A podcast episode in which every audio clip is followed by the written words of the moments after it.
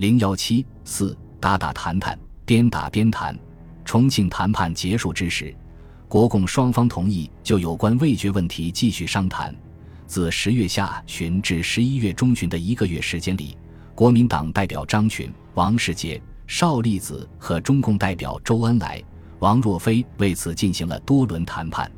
这一阶段，国共谈判的主题之一是政治会议问题。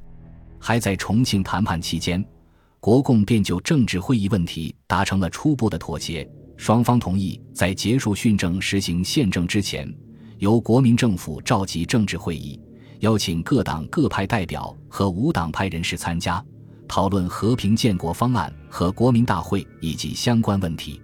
关于会议代表名额的分配、会议进行的方式和会议召开的日期，双方尚未达成一致意见。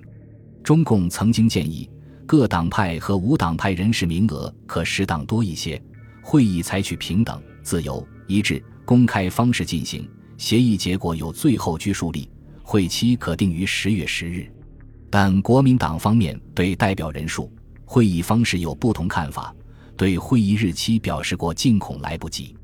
九月三十日，国共就政治会议的一些具体问题征求了各党派和无党派人士的意见。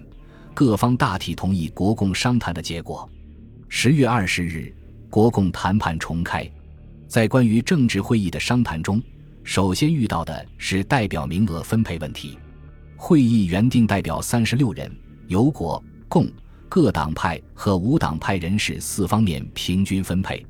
后来国民党提出减少一人，中共提出减少二人，让于民盟。但青年党在国民党的鼓动下。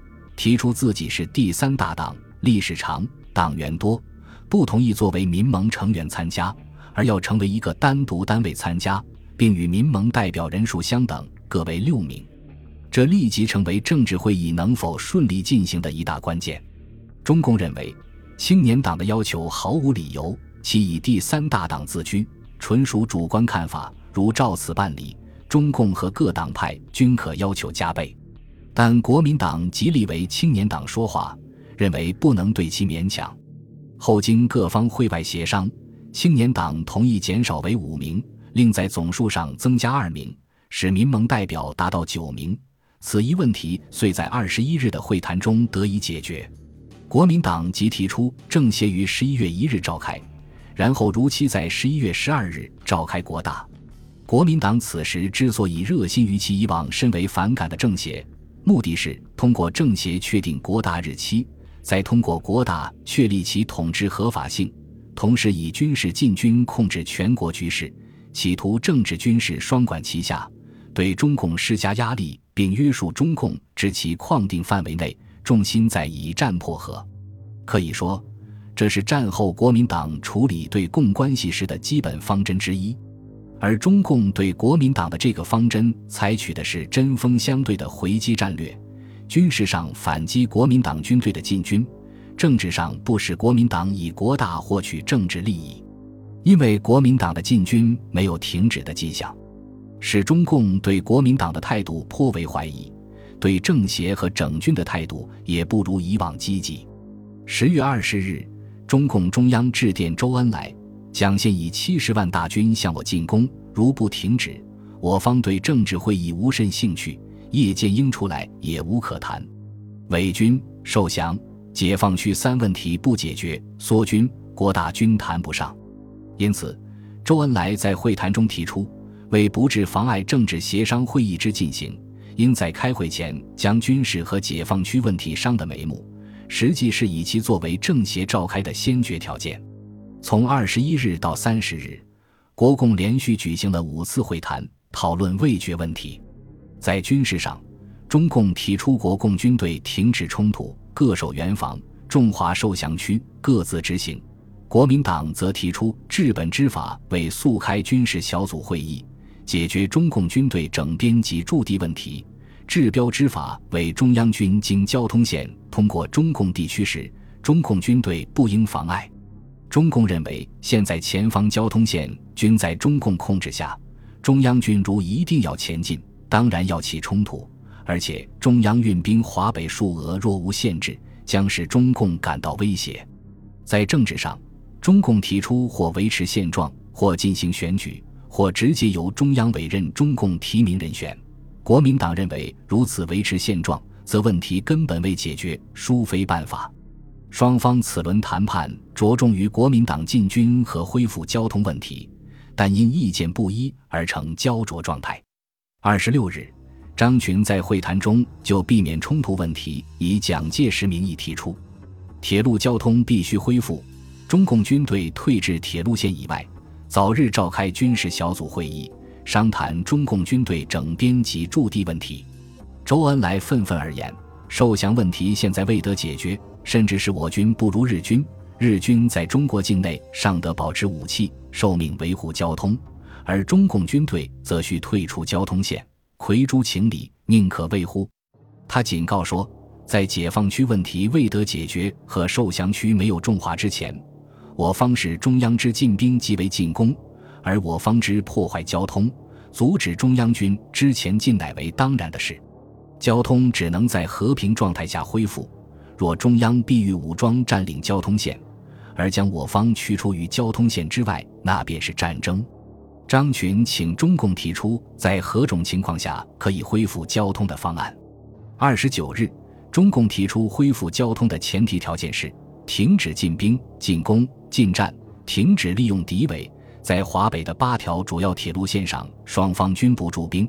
国民党如向平、金、青岛运兵，需经过协商。在上述问题之原则决定后，军事小组可以拟出具体办法。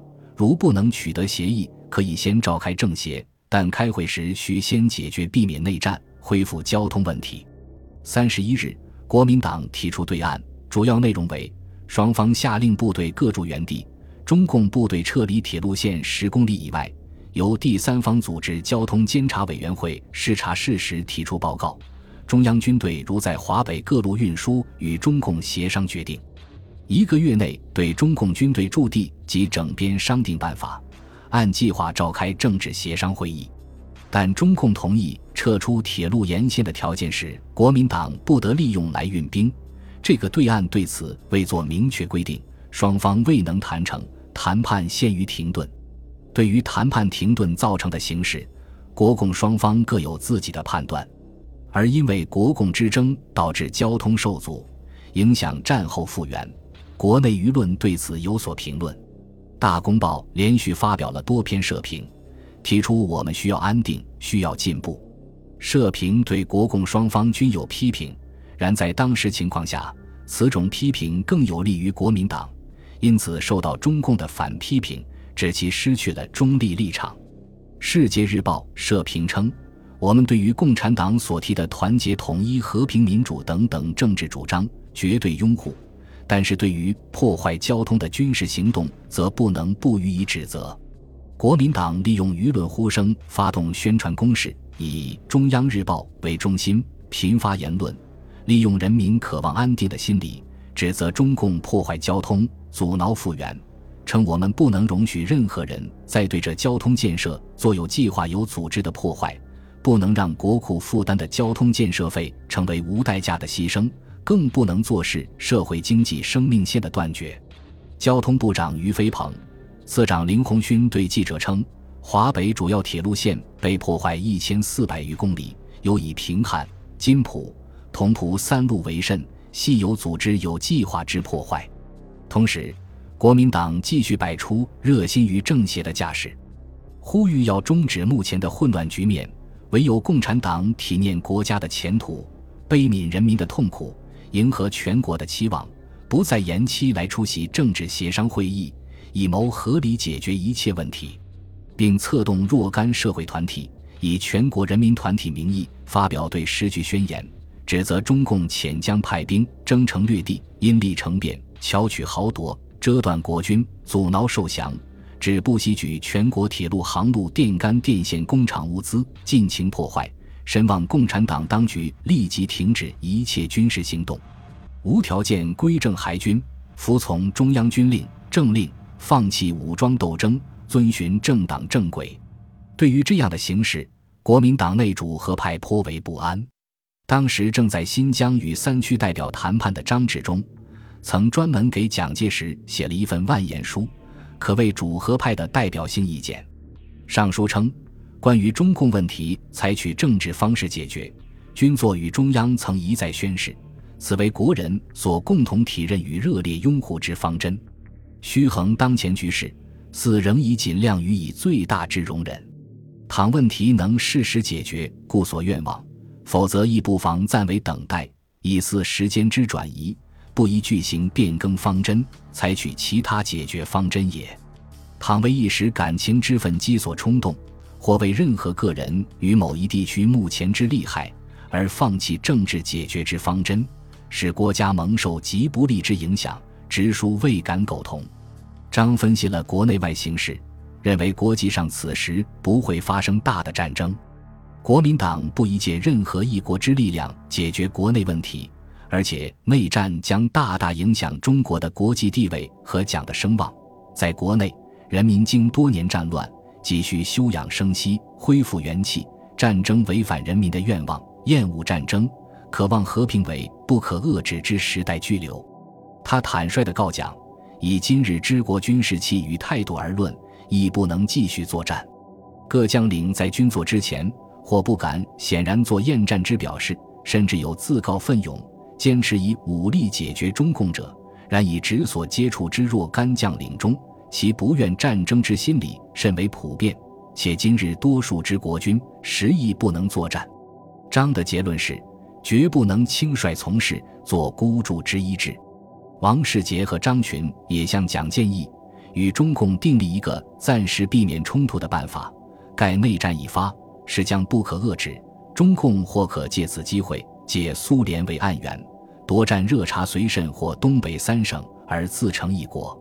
王世杰还认为，中共问题与苏联问题不可分开，今后苏联定将采取与美英合作路线，亦或背道而驰，不久当见分晓。